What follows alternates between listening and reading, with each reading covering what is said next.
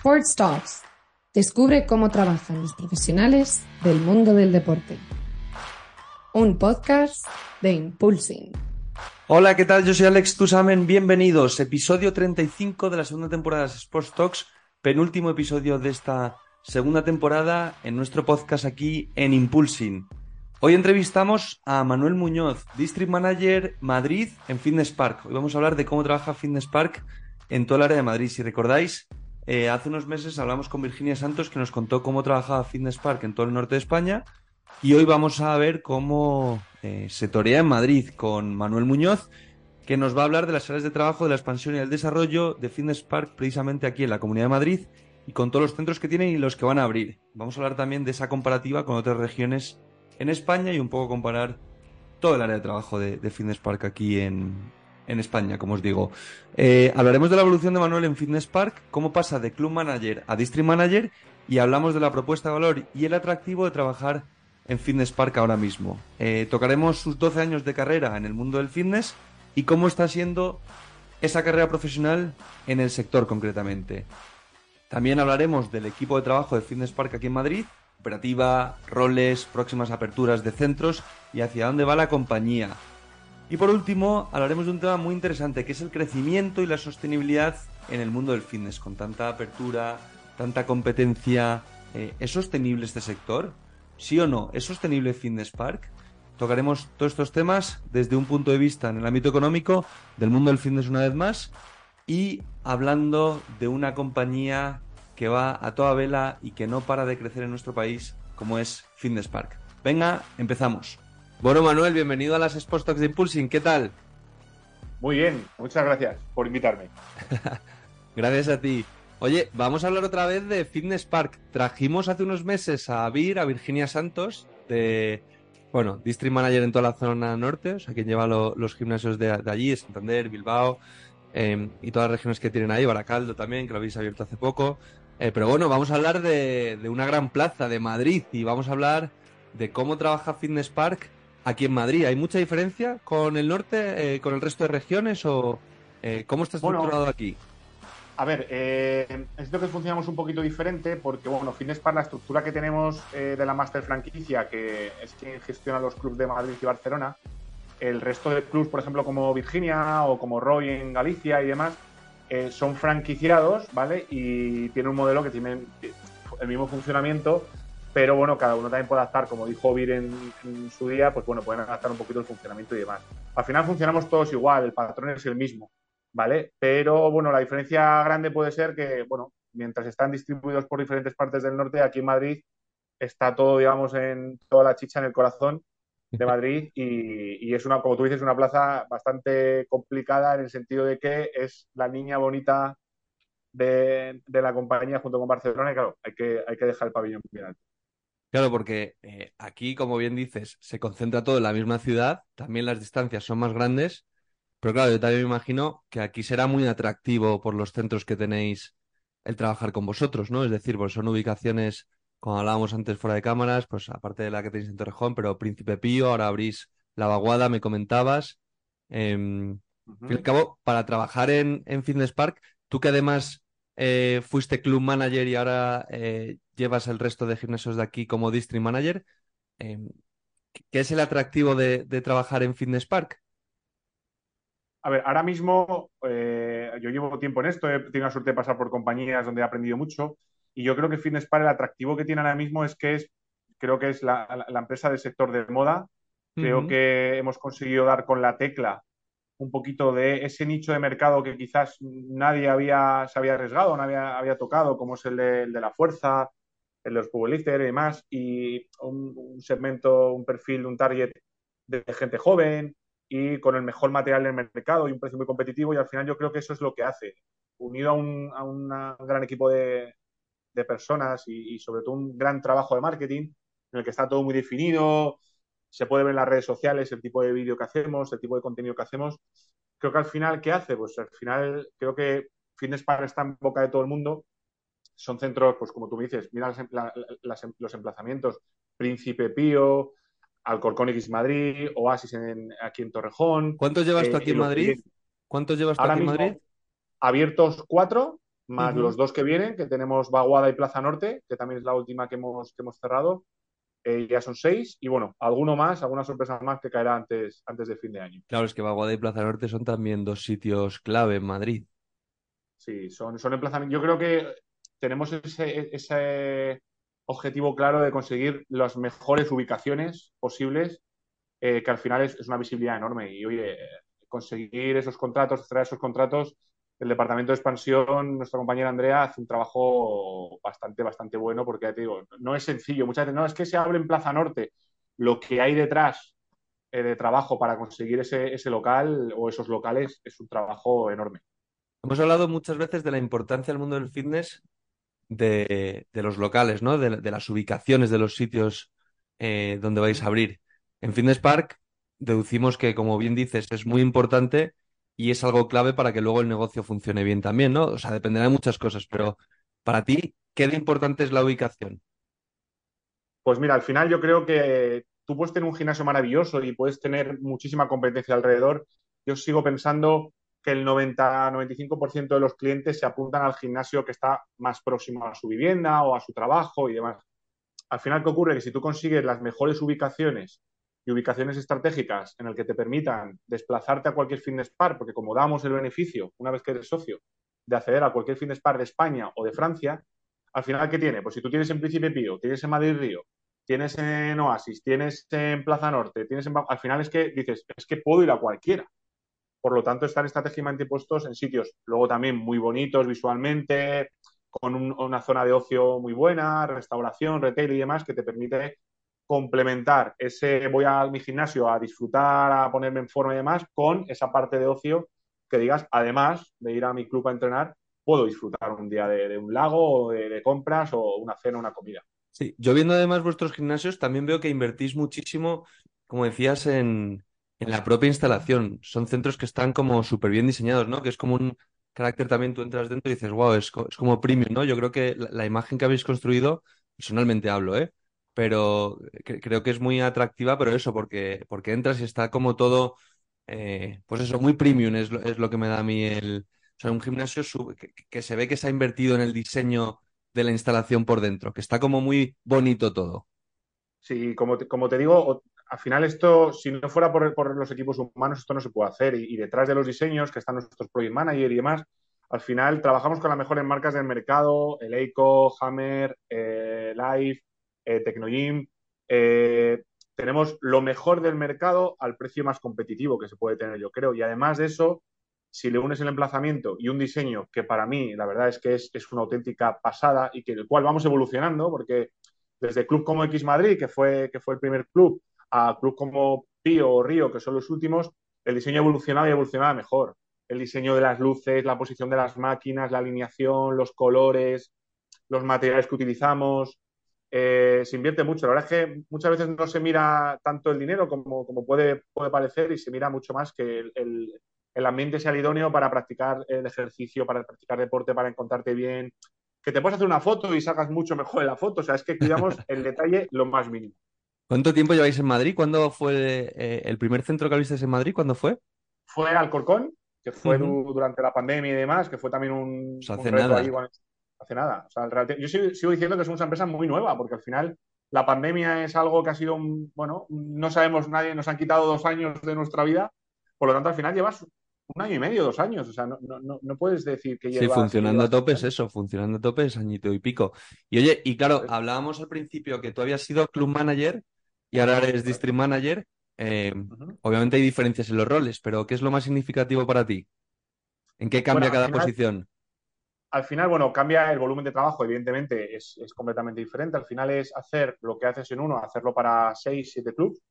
Eh, pasas a gestionar más personas, más perfiles, eh, ya tienes que tener, un, digamos, eh, una predisposición eh, mucho más abierta a, los equipos, pero sobre todo, yo siempre lo digo, se lo digo a mis chicos, que para mí espero que todos sean futuros managers, district manager o a donde puedan llegar, cuanto más alto mejor, que piensen en el detalle. Cuando eres un comercial y tienes que hacer 10 cosas bien, el manager tiene que revisar que esas 10 cosas se hayan hecho muy bien, pero es que ahora como district manager todo tiene que ser perfecto. Entonces tienes que ser minucioso y, detallista a, más no poder. Entonces pasa por eso, pasa en que todas las altas se hagan bien, que todas las reclamaciones se atiendan bien si hay, que todos los clientes tengan la mejor experiencia posible y al final, al ser muchos clubs, al final, pues oye, eh, hay diferentes perfiles y demás, pues hay que cuidarlo al máximo. Y ahora mismo, gestionando más personas, más grupos, hay que, digamos, homogenizar todo esto y que esto se cumpla y que los equipos. Pero bueno, tenemos unos equipos en Madrid, eh, como, como bien le pasa a VIP también en el norte, que son unos equipos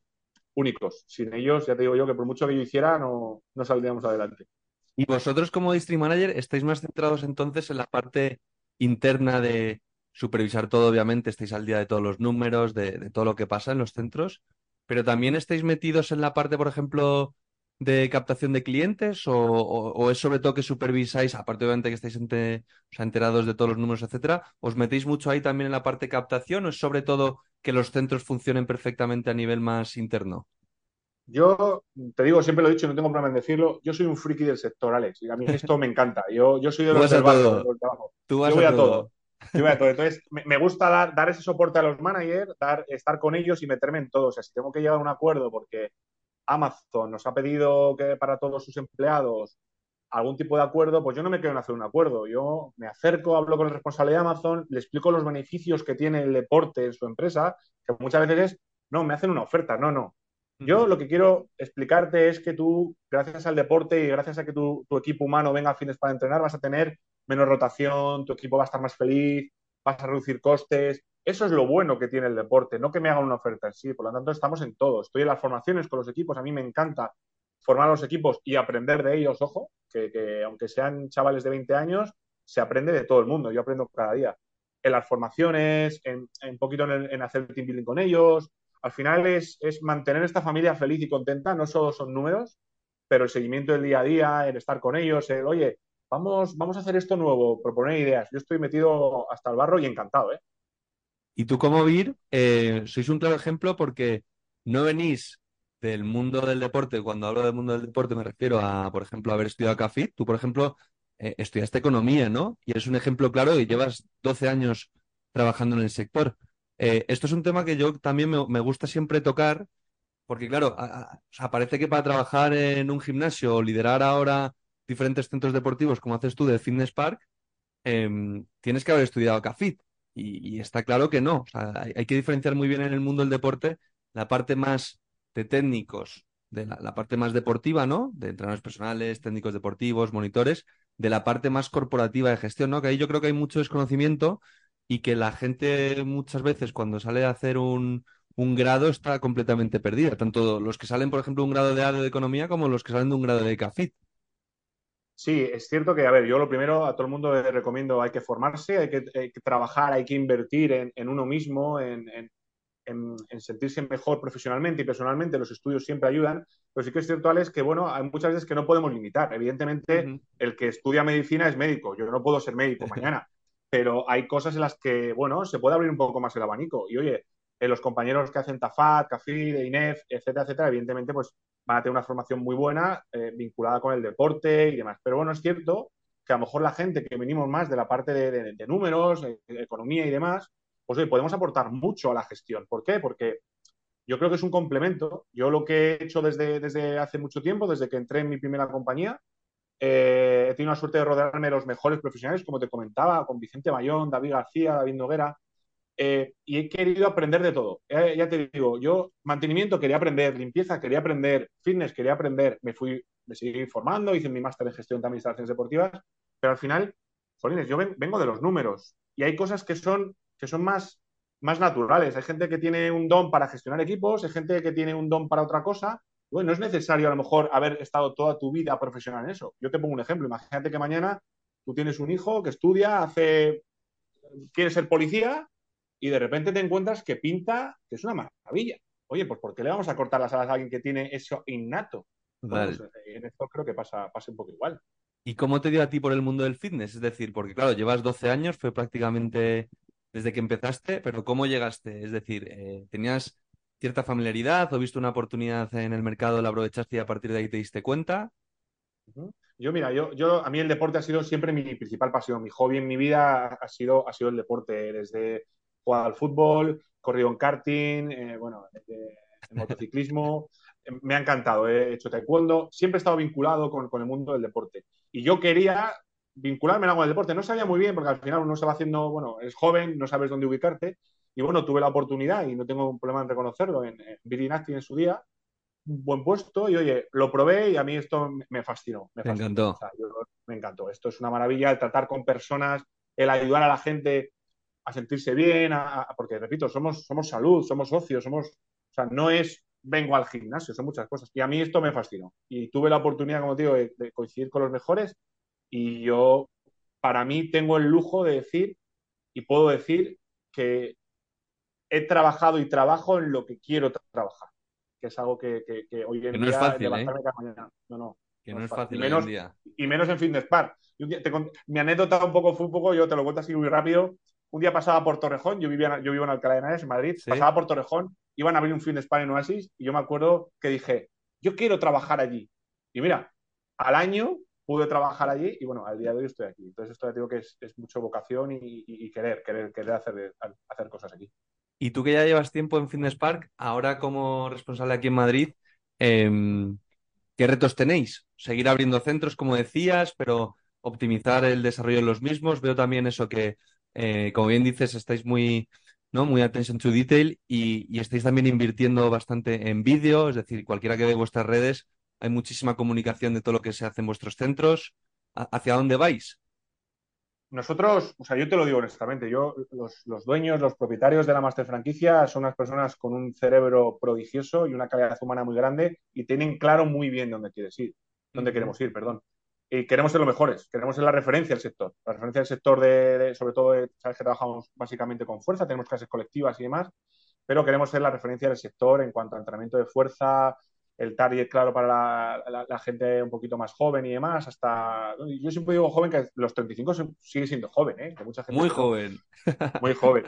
Pero estamos muy orientados a eso, estamos muy metidos en redes sociales, cuidamos todo mucho la imagen, entonces queremos ser la referencia en, en cualquier punto ya de España, ya lo somos en Francia y en España queremos lo mismo, queremos que en cualquier sitio haya un fitness par y todo el mundo diga, pues si hay un fitness bar aquí, voy a entrenar. ¿Tú por qué crees que se ha conseguido? Obviamente la compañía es de allí, es francesa, eh, uh -huh. pero allí eh, son números uno. ¿Tú, ¿Tú, qué crees que es el factor diferencial que, que, han utilizado allí en Francia para conseguir ser número uno después de todo lo que has visto? Yo creo que esta combinación, que es muy complicada desde fuera, eh, esta combinación de calidad, la mejor calidad del mercado, o sea, es que yo te lo digo honestamente, Alex, es que mm, es lo mejor, o sea, es que trabajamos con el Eiko Hammer, repito, con la, mayor tecnología, no tenemos nada papel, todo es digital, eh, esta combinación, que a ti te la den por un precio tan bajo, es algo que la cabeza muchas veces a la gente le dice, pero, pero esto cómo es posible, ¿Cómo, cómo sois rentables? Pues yo creo claro, que esta, esta es, lo que te, es lo que te iba a preguntar. ¿Y, ¿Y, eso permite ser rentable y que el negocio sea sostenible? Sí, sí, porque al final nuestra estructura es una estructura muy compacta, uh -huh. optimizamos muchísimo también los costes a todos los niveles tenemos un equipo, como te digo, eh, bastante potente en todos los sentidos, profesionalmente y demás. Yo desde mi responsable de operaciones, como te decía, desde los project manager, expansión, marketing, brutal. El trabajo de Pablo y su equipo es, es brutal. Eh, es una estructura muy compacta que damos, o sea, abarcamos muchísimo trabajo. Entonces, al final, quizás mientras otras eh, empresas, otras corporaciones, otras marcas optan por una estructura muy grande, pues nosotros la reducimos, intentamos captar a los mejores profesionales y, y con esto, oye, pues cuando tú reduces el coste, esfuerzos. optimizamos claro. muchísimo. Claro, porque en personal también se ahorrará, se ahorrará bastante, claro. porque es que hay centros que tienen muchísimo, muchísimo personal para absolutamente todo. Nosotros ten en cuenta que tenemos gente bastante polivalente. Nuestros managers les exigimos mucho porque son personas. Eh, mira, yo opté por un, por, por un camino, Alex. Yo había dos posibilidades: o ser el mejor en algo o saber mucho de muchas cosas. Y yo creo que el saber mucho de muchas cosas es algo que te abre muchísimas puertas, Alex. Uh -huh. Porque es lo que buscamos en nuestros managers. Eh, ¿Podemos tener al mejor manager vendiendo? Seguramente. ¿Podemos tener al mejor manager que sepa más que nadie de fitness, de casas colectivas, de equipamiento, de producto? Seguramente. Pero al final, si tú tienes una persona que sepa de todo bastante, es que es resolutivo. Si mañana falla algo de limpieza, de mantenimiento, lo que sea, eso nos hace ser muy potentes y, y, nos hace tener equipos muy buenos. La ley de Pareto, ¿no? La ley de Pareto, con el 20% más importante de cada cosa se puede llegar a, a todo sin ser experto. Muy bien. Y, y qué te iba a decir, también he visto, estáis metidos en, en Hyrox. Os he visto que, también habéis empezado a, trabajar algo en eventos de Hyrox. Hyrox es una disciplina deportiva, ¿no? Que es como un CrossFit, pero más de, correr. Y he visto que también habéis hecho algún evento eh, por ahí. Sí, al final nosotros como queremos, queremos estar en, todos los fregados, como digo yo, sobre todo en los, de calidad. Eh, en su día ya trabajamos con nuestro evento, el, el Heroes, que hacemos competiciones dentro de, nuestra, de nuestros propios clubes. Se hizo uno aquí en, Oasis, en Torrejón, se hizo uno en, X Madrid. Y Jairos al final es un poco esa idea de, tener otra, eh, otra herramienta, otro, otro, otro plus más para nuestros, nuestros clientes, nuestros abonados y hacernos un poco más visibles también, un poco vinculados con la idea que tiene la marca del entrenamiento de fuerza, etcétera, etcétera. Claro, claro, es que ahí es otro segmento de mercado completamente nuevo. Y, este sí que es nuevo porque es un deporte que aquí, por ejemplo, en España ha llegado hace, hace poco. Hace poquito, correcto. Eso esperamos. Yo creo que al final es algo que, como te digo, que van a ir saliendo disciplinas nuevas. Al final, bueno, como salió su día la Spartan Race y demás, van saliendo variantes. Pues un poco Irox es, un poco lo, mismo. Es un camino diferente que a nosotros consideramos que va vinculado a nuestra marca, a nuestro tipo de, de producto y servicio y que creemos que favorece la experiencia del cliente. También les damos, pues en algunos casos, descuentos para las inscripciones y demás. Y al final, sobre todo, es una cosa que crea comunidad, ¿sabes? Al final, eh, cuando hay eventos de este tipo, pues creas comunidad y todo el mundo, pues oye, quiere ir, quiere participar, quiere hacerse fotos y demás. Y a nosotros es algo que nos encanta, que nuestros clubs hagan fotos, compartan y, vinculen la marca, es algo que, nos encanta. A mí me encanta cuando, cuando hablamos de la palabra comunidad, porque es una palabra que yo creo que hay un desconocimiento enorme. Eh, porque tú cuando hablas de comunidad o de audiencia, son, cosas diferentes, ¿no? Y se mezclan. Por ejemplo, un streamer como un Degref o un Ibai Llanos, en mi opinión, tienen audiencias, porque ellos hablan a una comunidad que está pendiente de lo que ellos hacen. Pero eh, la gente que, que les escucha no interactúa luego entre ellos y se aportan valor. O sea, bueno, sí hay un chat donde la gente pues raja y habla por ahí, pero por ejemplo, cuando tú mencionabas esa palabra comunidad, esa es la comunidad que yo menciono. Es decir, que tú, por ejemplo, crees un evento bajo la marca Fitness Park y tú estás ahí como marca, pero sin estar tú proactivamente, la gente se aporta valor entre ellos, en un entrenamiento, en un ejercicio, quedan luego para entrenar, se conocen, se van a comer. Eso para mí es comunidad, es decir, que haya gente en algo que tú creas y sin necesidad de que tú estés, la gente se aporte valor entre ellos, que eso es para mí lo que es una, una comunidad, un sitio donde alguien se aporta valor sin necesidad de que tú como marca estés proactivamente detrás de la gente. Correcto, es algo y aparte que es muy importante, Alex, porque al final con tanta competencia, tanto, tanta marca, tanto variedad y sobre todo en la época en la que estamos, en la que ahora puedes comparar mucho más que antes, porque tienes redes sociales y demás, es muy importante que al final que es una comunidad en la que la gente esté contenta, feliz por tener tu marca, por compartir contenido. Nosotros, nosotros no tenemos problema en que en nuestros socios, respetando al resto de socios, compartan su contenido. De hecho, se puede ver mucho en redes. Estamos encantados y eso para nosotros es muy bueno. Yo, de hecho, trabajado mucho tiempo, llevo años trabajando el tema de la gamificación y yo siempre digo que hay una motivación intrínseca que es la que tiene cada uno por, pues, por hacer algo, por, sentirse bien y demás, y luego está la motivación extrínseca que es la que consideramos que yo que Fines para aporta, esa motivación que te doy por venir a mi instalación, el, sentirte bien, el ver gente que tiene tus mismos hobbies, que no le da miedo a nadie venir con unos calcetines llamativos o con una ropa en concreto, eso creo que al final es muy importante, que antes no existía y ahora creo que gracias a Finespar está, está en todos lados. Y oye, eh, tú has tocado en 12 años, estado tiempo a tocar de todo: ventas, atención al cliente, mantenimiento, operaciones, marketing, desarrollo de negocio. Bueno, ahora como District Manager supervisando absolutamente todo. Eh, ¿Cuál es el mayor reto al que te has enfrentado tú dentro del mundo del fitness? ¿Qué es, la parte más compleja? No que se te haya atragantado más, sino donde tú has dicho, joder, aquí me ha tocado sudar. Hombre, a ver, creo que como todo lo que nos pilló la pandemia, como reto, la pandemia supuso un, escenario completamente nuevo para todos, ¿sabes? No sabíamos qué íbamos a hacer, qué, iba a pasar, no sabíamos cómo salir de esa situación y fue un reto muy grande. Eh, para mí personalmente me hizo, me hizo crecer muchísimo. Puedo decir que aprendí más que, muchos años estudiando porque hubo que hacer, innovar cosas que no existían. Entonces, como reto, fue un reto grande mantener a los equipos, reducir, o sea, fue muy complicado. A mí me tocó estar, estaba en otra empresa por aquel entonces, una empresa más, pequeña, con menos músculo económico y fue complicado. Pero, como te decía al final, eh, como reto como tal, ahora mismo creo que el reto de District Manager en Finespar aquí en Madrid es un reto muy grande. Primero porque es, los ojos están enfocados aquí, sobre todo de mis jefes directos, de los dueños de la franquicia están enfocados aquí. Es una apuesta muy grande, muy grande en cuanto a inversión, en cuanto a ubicaciones, y sobre todo en muy poco tiempo, Alex. Ten en cuenta que sí, teníamos dos centros, pero es que hemos abierto dos centros en los últimos tres meses, Río y Pío, pero es que ya tenemos cerrado Vaguada y Plaza Norte, que ya están aquí, y otro que más que va a venir muy breve, y al final es que estamos hablando de abrir eh, cuatro clubs, cinco, en seis pues, meses. Y, y, no solo eso, sino llenarlos, o sea, crear un equipo competitivo y luego llenarlos. O sea, es como all y luego encima supervisar los que ya tienes. Eso es. es. cierto que yo, Alex, siempre he apostado, mi, manera de trabajar es siempre es apostar por los equipos. Yo soy esas personas que si me rodeo de los mejores, mejor para mí. Yo no, soy, yo no soy esos de, no, es que si no, este va a ser mejor. Nada, los mejores en mi equipo, conmigo siempre. Y mi manera de trabajar, como te decía, las formaciones, a mí me gusta estar en una formación continua. Y a mí eh, la idea, y ya lo hemos hecho en Madrid Río, nuestro compañero Raúl, nuestro manager de allí, era un comercial que trabajaba, bueno, era un coach de, Alcorcón que pasó a comercial y ha pasado a, manager. Vamos a hacer lo mismo con, Plaza Norte y vamos a hacer lo mismo con, con, Baguada. Vamos a apostar por gente dentro, que por eso estamos invirtiendo. Estamos también trabajando en una, plataforma de formación propia, porque, como tú dices, Alex, es que es, mucho que abarcar. Entonces se está trabajando desde ya, desde antes incluso, para tener recursos.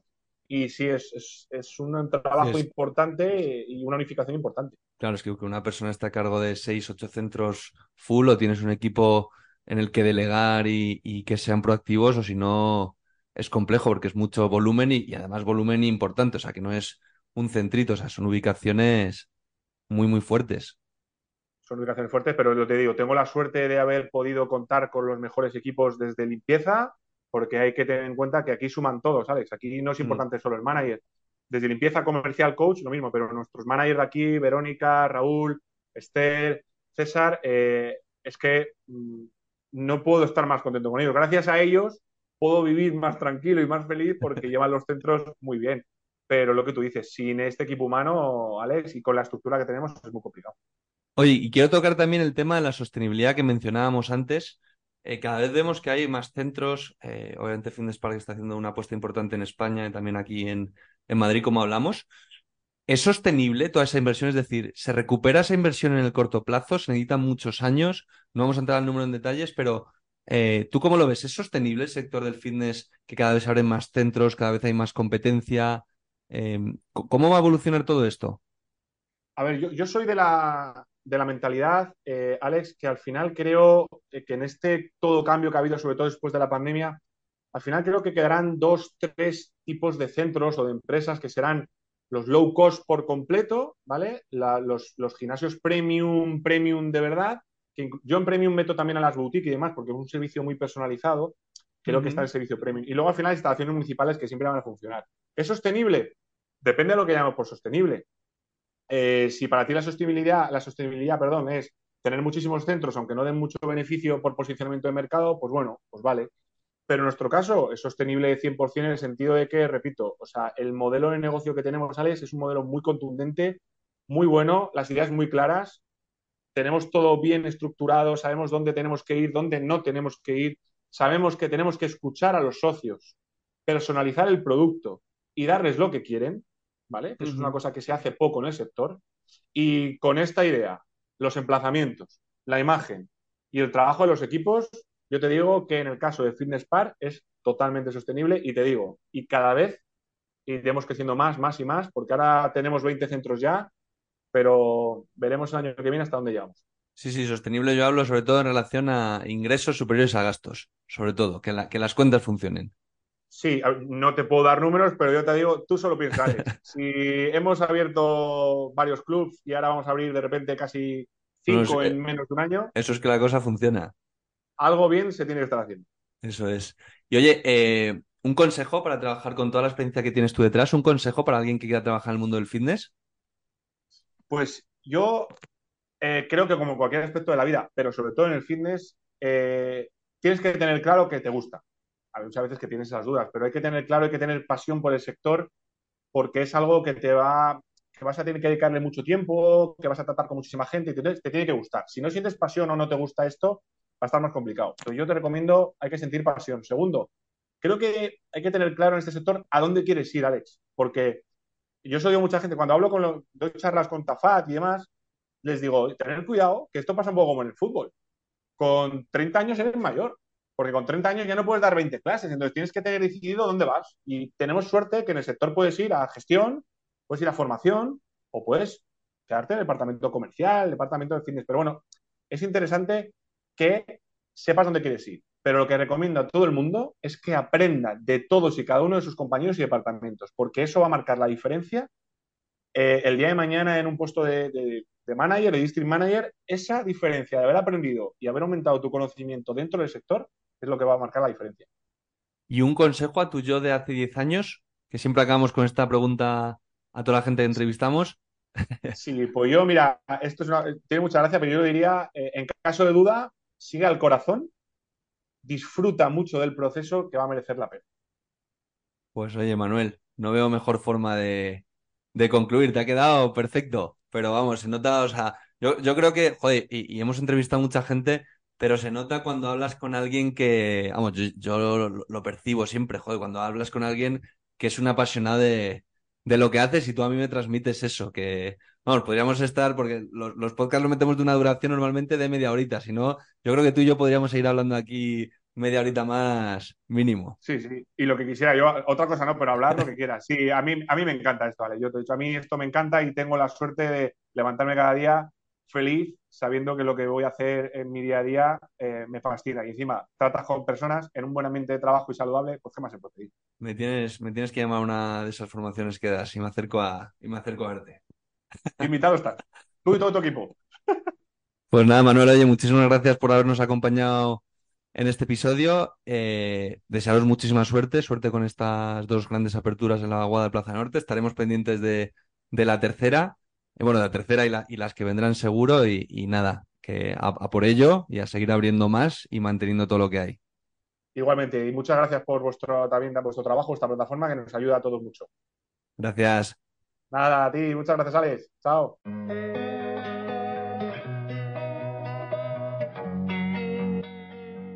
Amplía tus conocimientos de la industria del deporte a través de las entrevistas de nuestro podcast Sports Talks.